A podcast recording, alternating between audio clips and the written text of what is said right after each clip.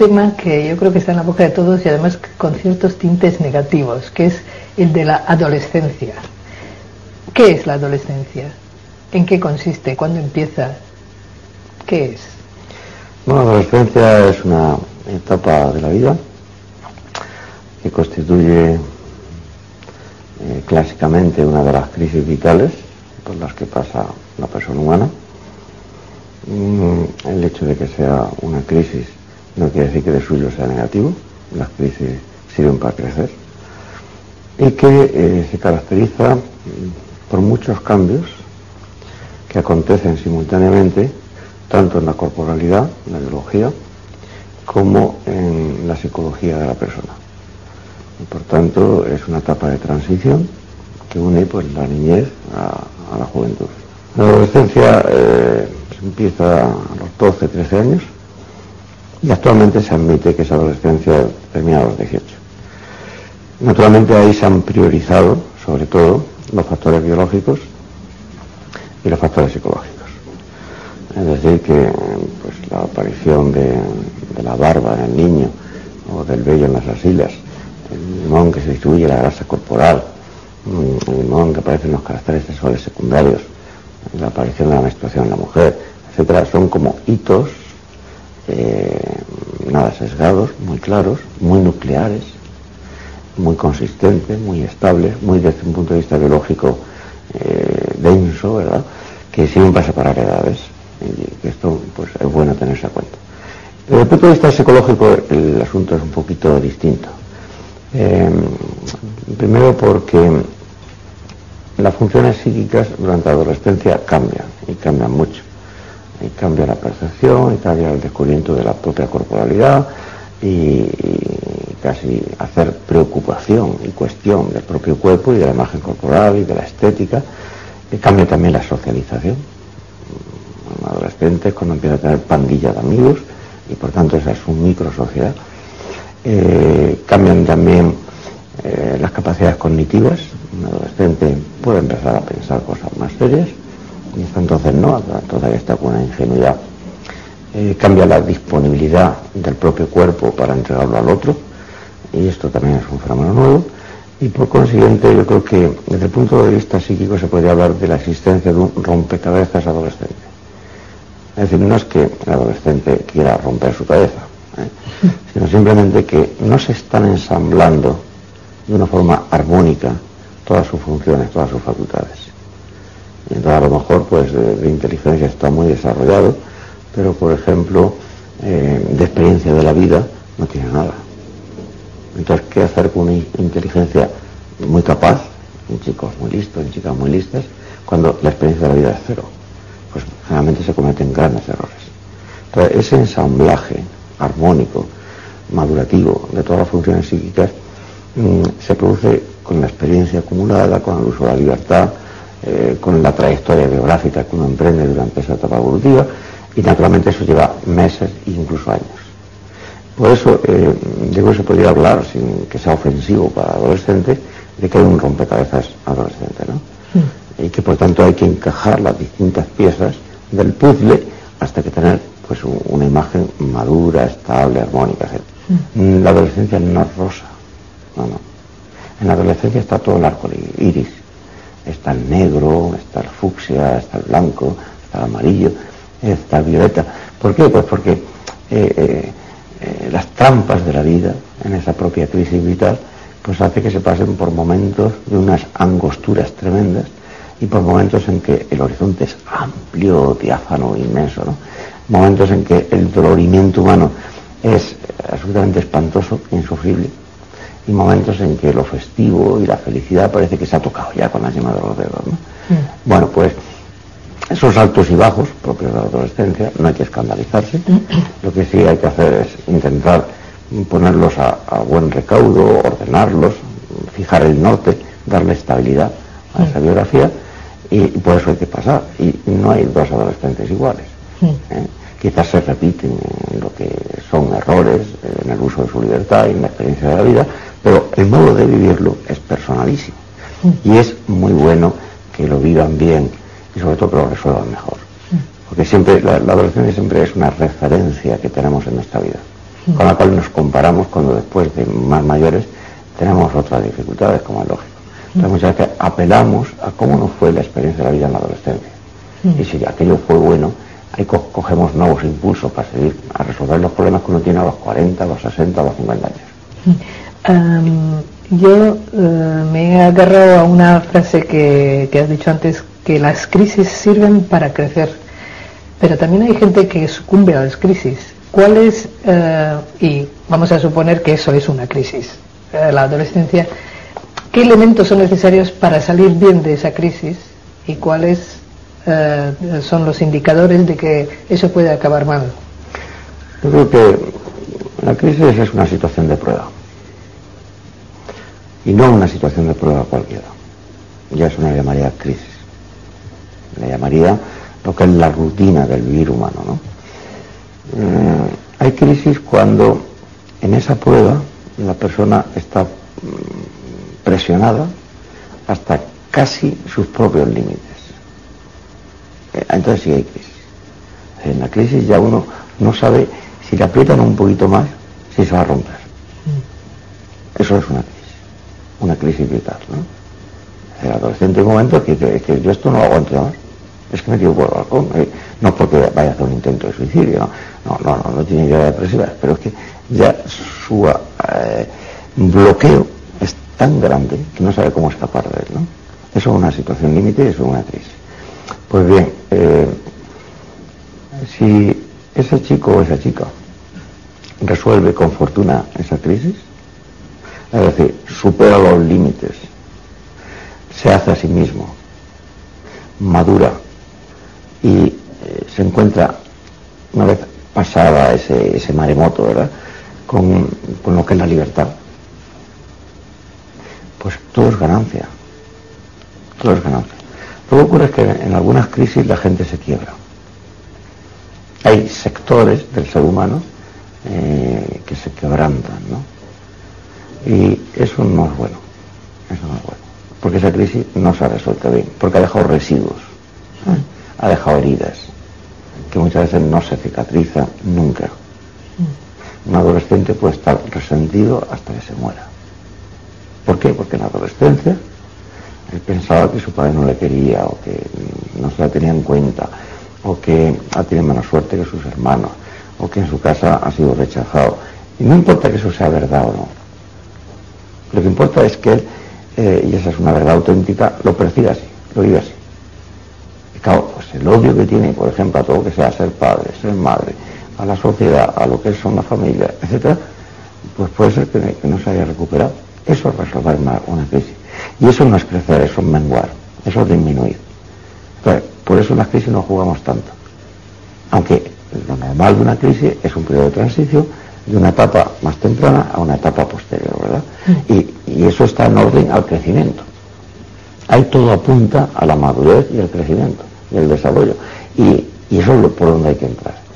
Y, ese es el fin de, una crisis. Es pasar de como en los montes, ¿verdad? pasar de, lo que está al barlovento al sotovento. Pues este, eso es una crisis. Hay que coronar y luego bajar, ¿verdad? Bien, pero cuando uno llega arriba y ha resuelto la diferencia de cota de altura en la montaña, pues uno contempla un paisaje delicioso ¿eh? y el horizonte se agranda, se agiganta y luego el descenso es más lento.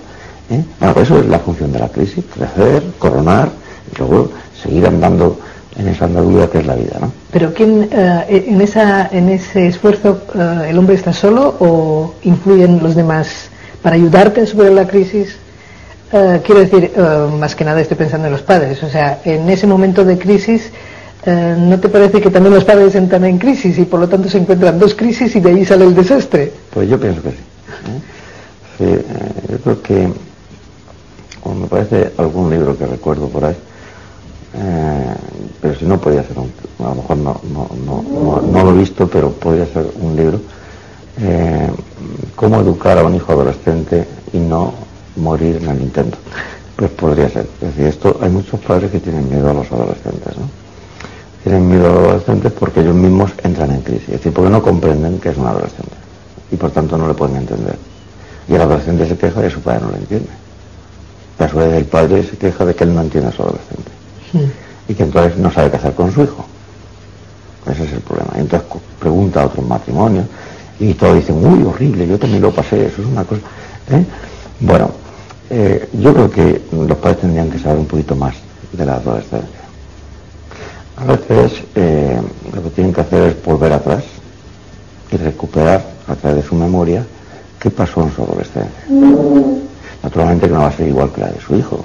seguro que hay destellos que se le aproximan. Y hay una cierta analogía. Y eso yo creo que es bueno. Lo que pasa que somos muy olvidadizos respecto de lo que nosotros pasó. Pero respondiendo exactamente a la pregunta, porque me ha ido a otro lado, el adolescente está solo. Toda persona cuando está en crisis está sola. Eso es verdad. Y la tiene que eh, redefinir su vida cada persona. Y por tanto tiene que optar y tiene que elegir. Y no puede ser sustituido por nadie. Y por eso es soledad. ¿de acuerdo? Pero simultáneamente también el adolescente nunca está solo. Por lo tanto las dos cosas son verdad. ¿Por qué? Porque tiene un techo donde se protege, porque eh, tiene una relación con los padres y con los hermanos que ordinariamente permanece y es estable. Los padres pueden también estar en crisis, pero ¿cuándo están los padres en crisis? Pues de forma muy reactiva, cuando el adolescente eh, no hay quien lo aguante. ¿eh?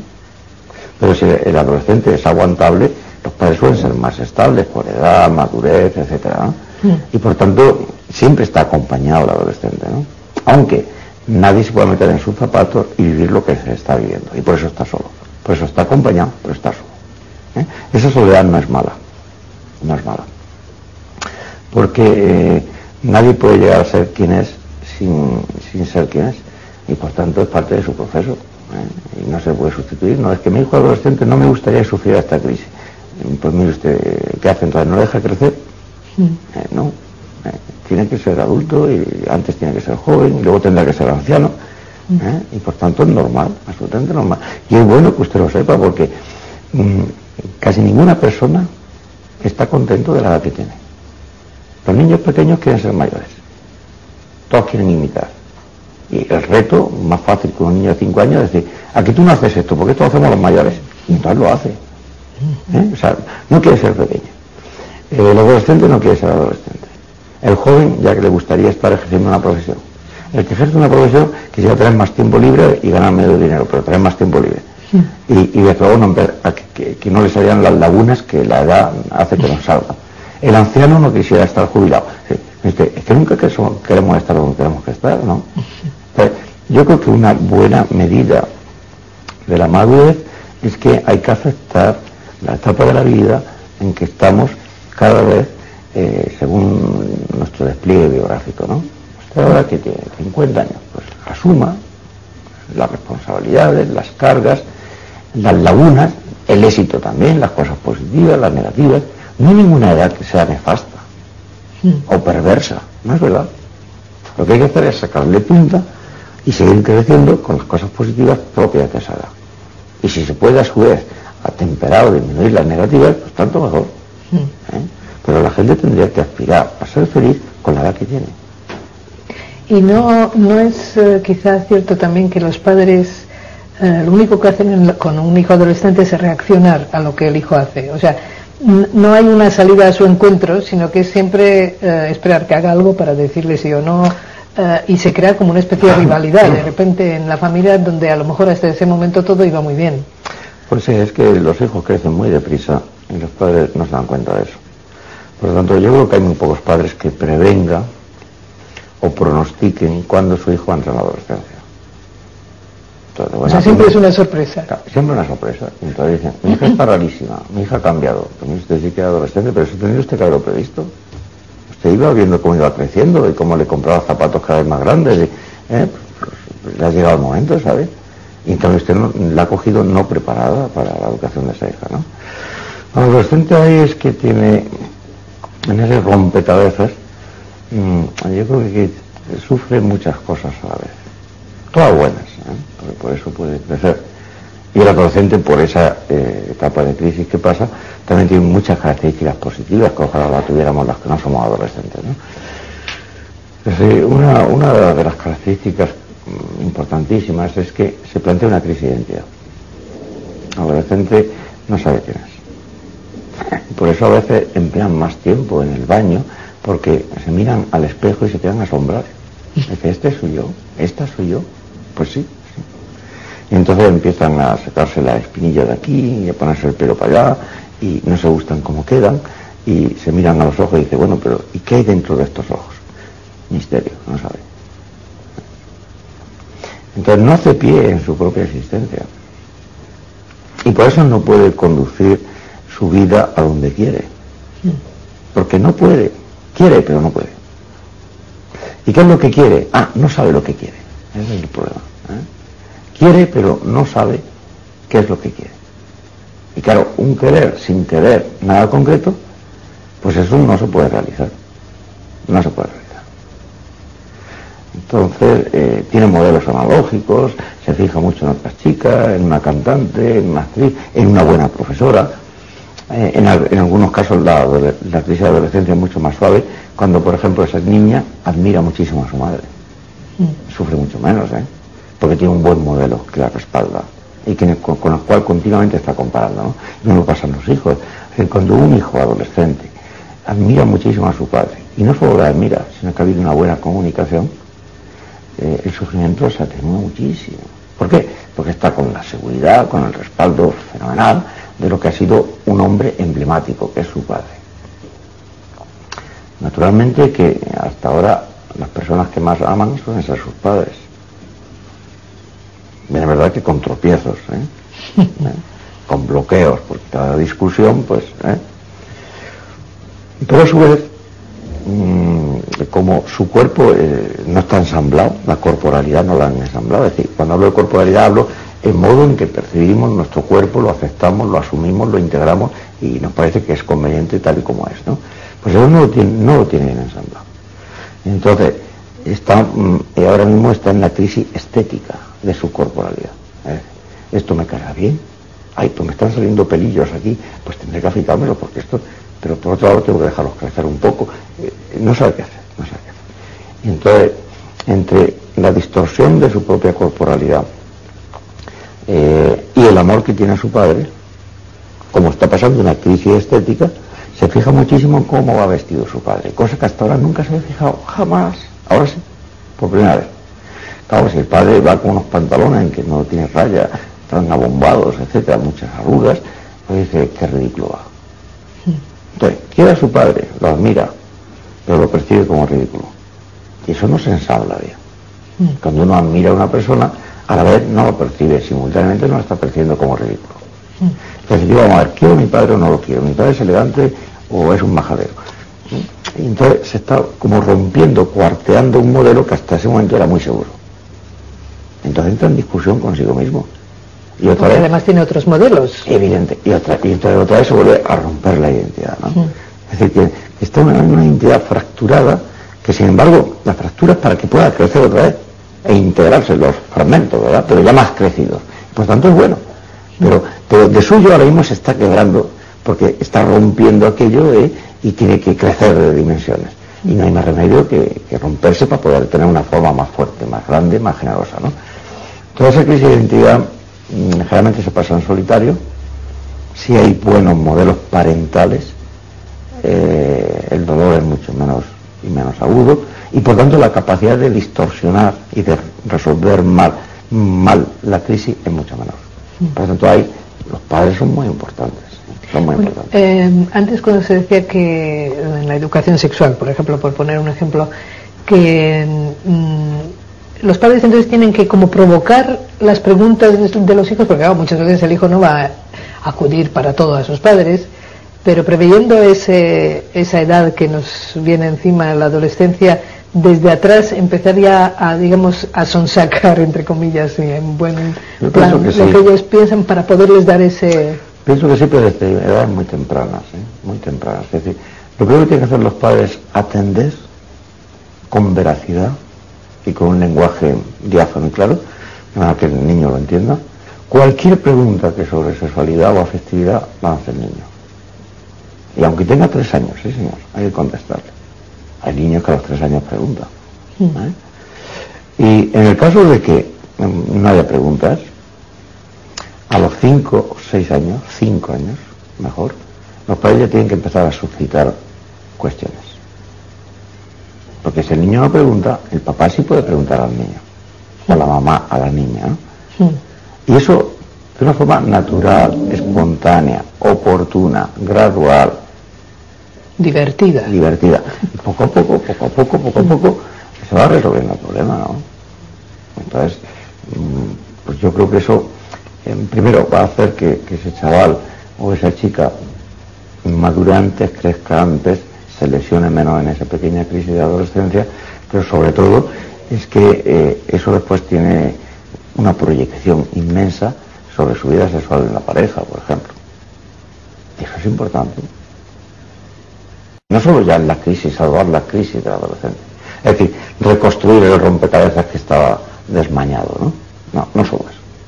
Es que eso se proyecta en toda la sexualidad futura de esa persona. Por eso por lo que no hay que tener miedo. Y luego, eh, eh, otro retazo es importante, yo voy a considerar, es el tema de eh, la vivencia de que se estrena la libertad. Eso es lo que yo quería decir. ¿Cómo, ¿Cómo combinar ese afán por la libertad que tiene el adolescente con ciertas riendas que tienen que mantener los padres? Hasta la adolescencia, ese niño o esa niña se ha sentido muy seguro. No de sí mismo. No, porque incluso inicialmente era muy desvalido. Sí, muy fiado de los padres, que le daban seguridad. La obligación primera de los padres con un niño recién nacido es que se sienta seguro. Eso se reconoce hoy absolutamente, ¿no? Junto con las prácticas de crianza, de, alimentos, etcétera, sentimiento de seguridad. ¿eh? Bueno, pero esa seguridad que es natural eh, hasta la preadolescencia, pues aquí se rompe. ¿Por qué? Porque emerge la libertad. ¿Por qué emerge la libertad? ¿Por qué eclosiona? Un buen día dice, yo soy libre, por fin soy libre. ¿eh? ¿Por qué? Pues porque hasta entonces ha vivido dependiendo de los padres. Porque él solo no podía valerse. Pero al llegar a esa edad, él ya puede empezar a valerse en muchas cosas en que antes no se valía. Valerse por sí, por sí mismo significa ser autónomo y por consiguiente tener que elegir. Y por consiguiente ahí comparece algo que mm, no contaba con ello, que es la libertad humana. Es decir, decide su vida. Eso es un, enorme descubrimiento, ¿no? Pero eso significa que no está seguro. O sea, ha ganado la libertad, sí, la ha conquistado, pero a fuerza de perder su seguridad. Perder la seguridad a nadie nos gusta. Porque simultáneamente que asume el riesgo de la libertad, pierde la seguridad. Y por tanto, no está seguro a sí mismo. Cualquier adolescente es una persona insegura. ¿Por qué es insegura? Porque no tiene experiencia de la vida.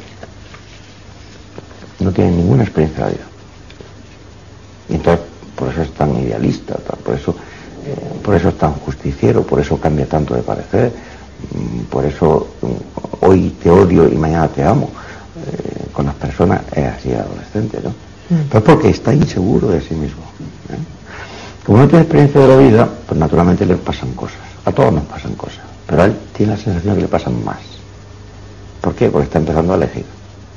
Y cada bofetón, pues, ¿eh? se conmociona, ¿no? Y entonces ese binomio de libertad-seguridad lo vive mal. Eh, queda unido a los padres mediante una dependencia, que generalmente es la económica, o la del hábitat donde vive, o quizás de ciertas eh, normas de comportamiento en el ámbito de la casa, y en eso sí depende, y sigue dependiendo. Pero en todo lo demás es libre. Es libre para buscar amigos, es libre para jugar a un deporte o otro, es libre para irse a un cine, es libre para ver un vídeo en casa de otro amigo que no sea conveniente, es libre para, eh, es libre para muchas cosas. Y quiere probarlo todo porque no tiene experiencia en la vida. La inexperiencia le empuja y le presiona hacia la curiosidad. Un adolescente, por definición, es una persona curiosa e inquieta. Porque necesita de esa experiencia para su propia vida. Y no la tiene. Y no lo puede hacer más que al golpe de sus pisadas, se acabó. Y de su encontronazo y de su acierto y su desacierto. Y por consiguiente, eh, es muy bueno el descubrimiento de la libertad, pero es muy doloroso quedarse sin seguridad. Esto se puede trasladar a cualquier etapa de la vida.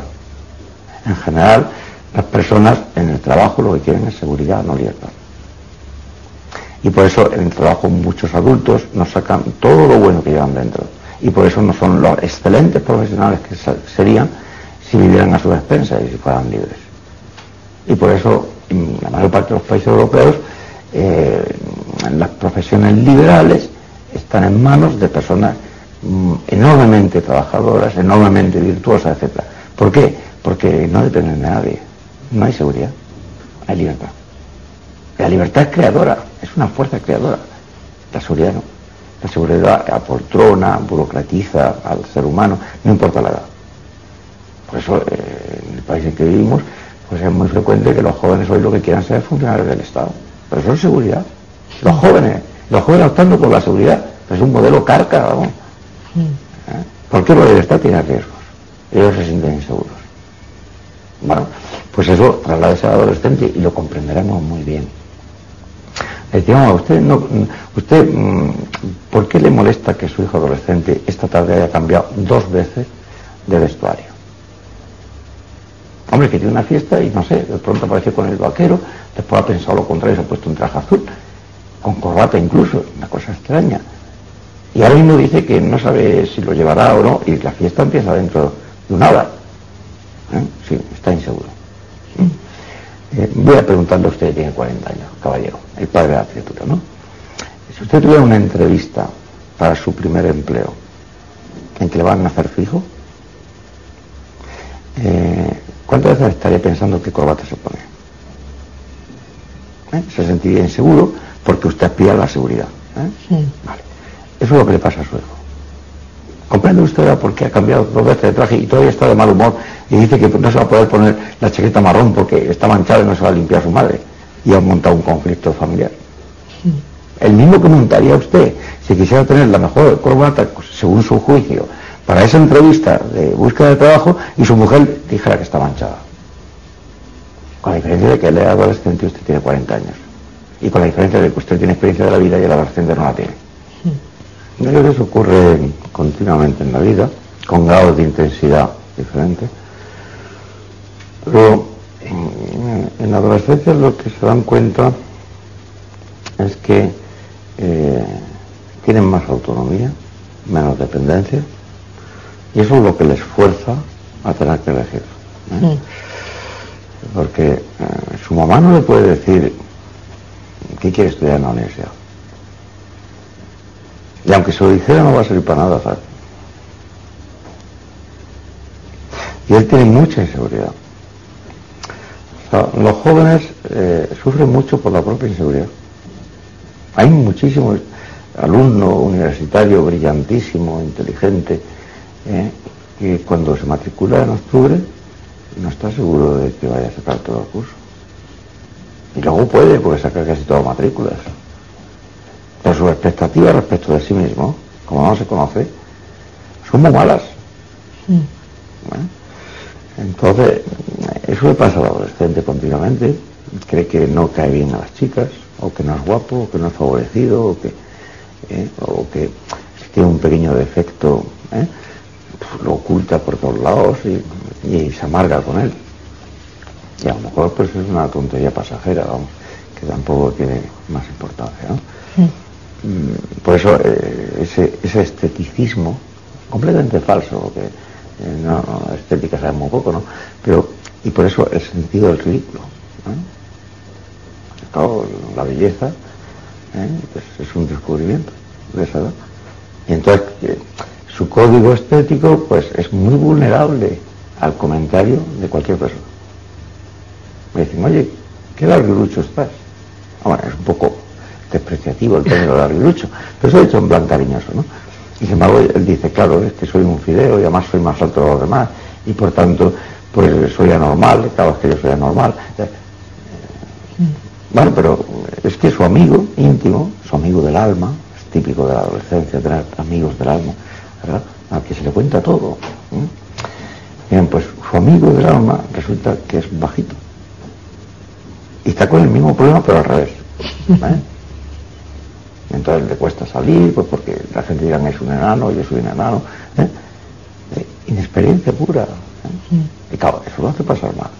Y la libertad es saber que cada uno tiene que conducir su vida hacia su propio destino.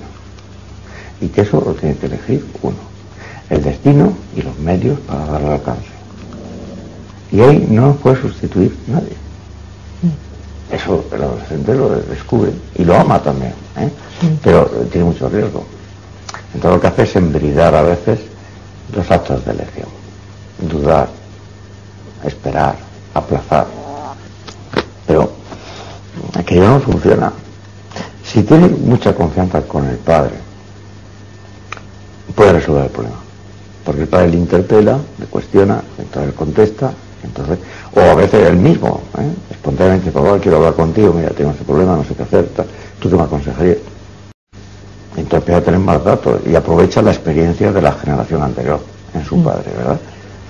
Pero si no existe esa confianza, y hay muchas mm, familias en que la confianza de padres hijos está destruida, y en eso somos responsables los adultos, casi siempre. Casi siempre. ¿Por qué? Porque lo que no hacemos los adultos, y eso a mí me duele en el alma, es dedicar tiempo a la gente joven. Y ese sería el primer deber de las personas adultas. No dedicamos tiempo a la gente joven. Cualquier persona de 40 años, pregúntenle a ustedes. ¿Usted cuando tiene un contacto con adolescente? Oh, adolescente, sí, mi hijo todos los días. No, no, no hablo de su hijo, hablo en general. Porque usted se pone a hablar con adolescente y se lo pasa muy bien los adolescentes y aprenden mucho de usted y usted también aprende de ellos. Diálogo, diálogo, diálogo. Es decir, se habla de todo con un hijo adolescente. Uno inventa historias para pasarlo bien con un hijo adolescente. Uno le cuenta su propia adolescencia al hijo adolescente. Incluso en detalles duros. No va a pasar nada. Es su hijo, ¿sabe? ¿Eh? ¿Cuántos padres han hablado de su adolescencia con hijos adolescentes? En vez de tener miedo a un hijo adolescente. Usted cuéntele también que un día se enfadó y le soltó una grosería enorme a su padre. Y cómo cuando iba por la calle iba usted llorando de rabia de que se le hubiera escapado eso, porque eso sabía que no tenía que haberlo dicho. Pero a su vez enfadado también porque estaba hasta en narices de cómo su padre le trataba. ¿Por qué no cuenta ese drama a su hijo? ¿Cree usted le va a hacer daño contar ese drama a su hijo? ¿A quién le va a hacer daño? A usted, a usted no. Y a su hijo menos. Porque después su hijo, si alguna vez se enfada con usted y dice una burrada, dirá, esto me pasó a mi padre también, fíjate, lo que mi padre ha querido a, su, a mi abuelo. No hay problema. ¿eh?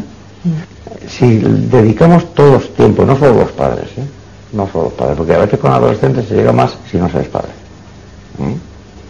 Si se anda a mirarlos con respeto de persona, de persona mayor. cuando uno le da una cita a un adolescente y saca la agenda y tiene 15 años, y dice, vamos a ver, hoy no te voy a poder ver, pero mañana sí. ¿Qué viene mañana al sitio? Y apunta su nombre. Y dice, como un señor de 50 años, importante según él, claro, que, tiene mucho trabajo y que me apunta, mire usted, de eso tiene hambre el adolescente, ¿no? No sabe decirlo, no sabe manifestarlo, pero necesita la experiencia acumulada de la otra generación. Entonces, ¿qué ocurre? Pues que si uno después a las 7 de la tarde está esperándole y no ha llegado a las 7, abre la puerta y dice, siéntate, vamos a hablar, se considera como una persona de 30 años. ¿eh? porque tiene todo el respeto que cualquier persona, no importa la edad y circunstancias que, ¿eh? y tiene solo 15 años. Mm. Y entonces puede delegar en él. A los hijos hay que motivarles a que tomen el hogar familiar en sus manos a esa edad. Por tanto, hay que dar responsabilidades. Tú tienes 15 años, pues mira, tú vas a llevar la contabilidad. Tú tienes 16 años, tú resulta que vas a llevar al niño al colegio y lo vas a recoger. Eh, tú tienes 17 años, tú te vas a enterar de todas las posibles mm, posibilidades que tiene este país para el turismo rural este verano, al que nos vamos a ir a hacer turismo rural. Llamadme, seleccionas según precio, según temperatura, según coste, según paisaje, etcétera. Y entre todos vamos a decidir, pero tú vas a llevar la voz cantante. Tienes 17 años. Es que solo es una familia, el otro no. Eh, ¿El padre qué es? ¿El señor que pide cuentos de los exámenes? No, eso no es un padre. Mm. Ese puede ser un, inspector escolar, etcétera, ¿no? Un vigilante de una sala de estudios, pero eso no es un padre, no es un padre. Entonces, ¿y tus amigos? ¿Y por qué no montamos algo con ellos? Y ahora esto, y esto, y esto. ¿eh? Y luego, mira, yo leído un libro fenomenal, ¿sabes? No sé si dejártelo porque es un poco fuerte para tu edad. Si uno le dice eso, el chaval cao ya ha picado. ¿eh? Y, es posible que sea un poquito fuerte. ¿Por qué no todo lo comentamos de hombre a hombre? Y allí salen algunas cosas un poco ¿eh? mm, verduzcas o lo que sea. Pero ese puede ser un tema de conversación padre-hijo. ¿Usted qué cree? ¿Que un chico de 17 años no ve lo que, lo que hay la porquería en la televisión? Claro que la ve. Y si no se la cuentan, y si no hablan de ella, y si no se la imagina. Hmm. ¿No será mejor darle un libro, aunque sea un poquito duro, controlando la dureza, ¿eh? ¿Eh? Y, después hablar sobre eso? Oye, ¿tú crees que es feliz el personaje principal cuando está amancelado con tres señoras, sucesivamente en el tiempo? ¿Qué criterio te merece eso? ¿A ti te gustaría tener una novia y perderla porque se ha ido con otros? Y yo te puedo hablar de mi experiencia. Yo tuve una novia que me dejó, por ejemplo. Es una conversación padre. Sí. Bueno, pero hablando de tiempo y conversación, ¿no crees que esas conversaciones tienen que empezar mucho antes? Vamos a ver. Esto enlaza con otra opinión que yo tengo. Yo creo que la vida humana, toda vida humana, tiene una estructura que se proyecta y se puede compartir con los demás en forma de narrativa. O sea, la vida humana es un género literario que se comparte con los demás o no en función de que se cuente o no, como una novela. Y por eso a todo el mundo le, encanta que le cuenten cosas, especialmente los niños pequeñitos. ¿Por qué? Porque la hechura del vivir humano es una narrativa, es un suceso que acontece, es un, episodio que acaece, es algo que sucedió, es algo que no sabe cómo acabar. Y que todo eso tiene una trama. ¿Eh? Esa es la humana.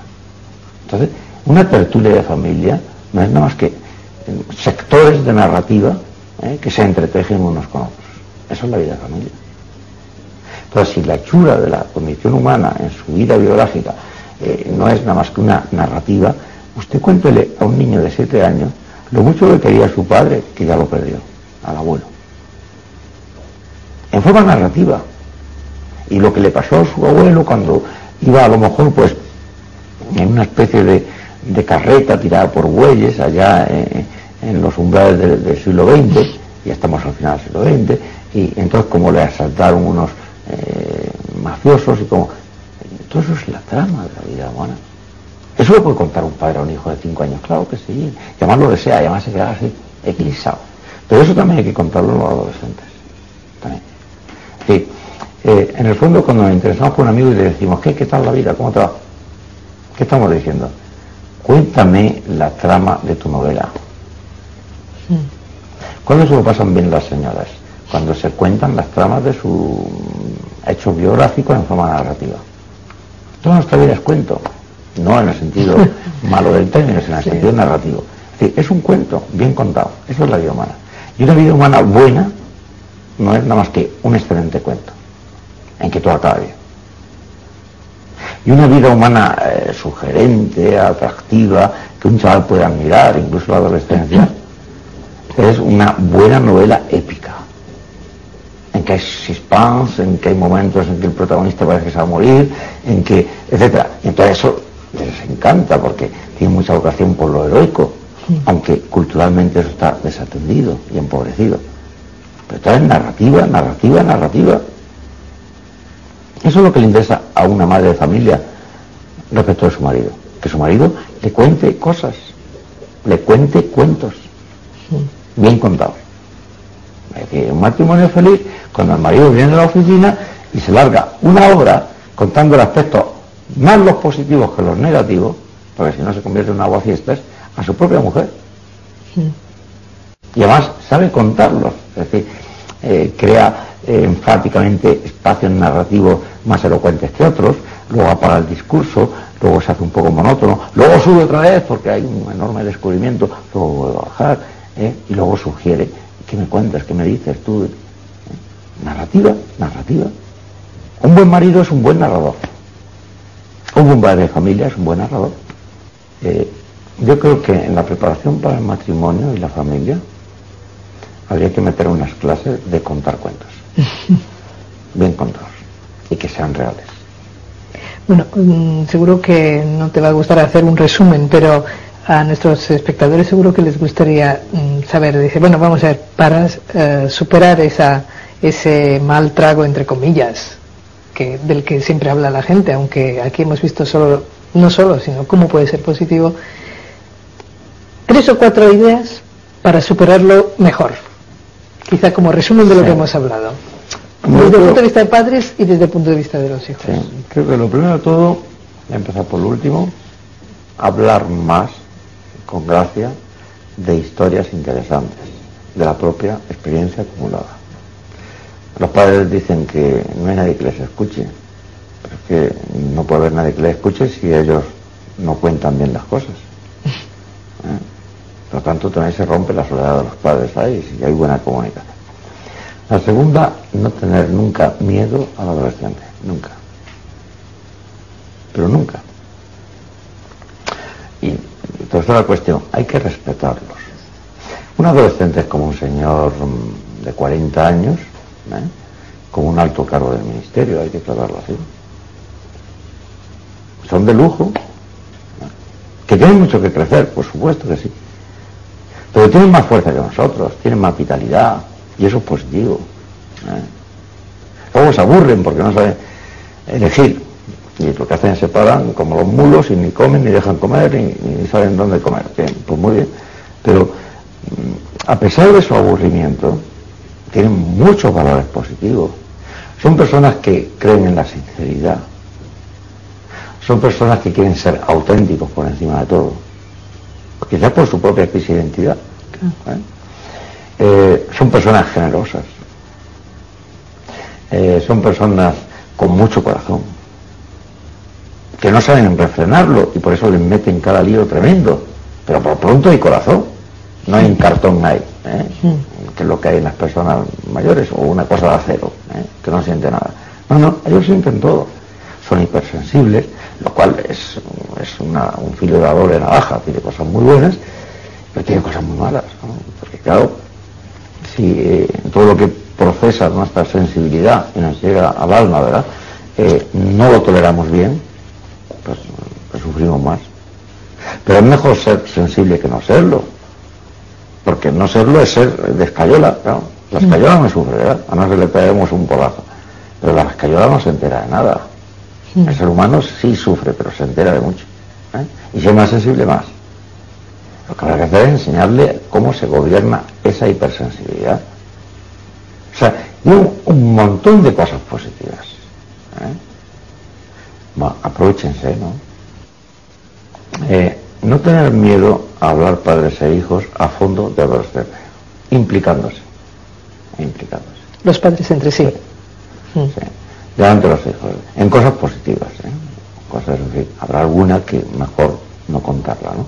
Porque no es contable, ¿no? O pertenece mucho a la intimidad o uno no la resolvió suficientemente bien y no es ejemplar, ¿no? Pero hay otras muchas en que uno queda bien, queda regular, incluso queda mal, que contarlas. Y cuarto, si se refuerza, si se saca, si se le hace conocer al adolescente las cosas positivas que tiene, donde se puede agarrar para estar más seguro de sí mismo. Las tiene que tener en cuenta a la hora de elegir. Pues lógicamente se atempera mucho esa crisis vital y salen fortalecidos, se desarrollan antes, maduran mejor y son muchísimo mejores personas. Doctor Borlaino, muchísimas gracias.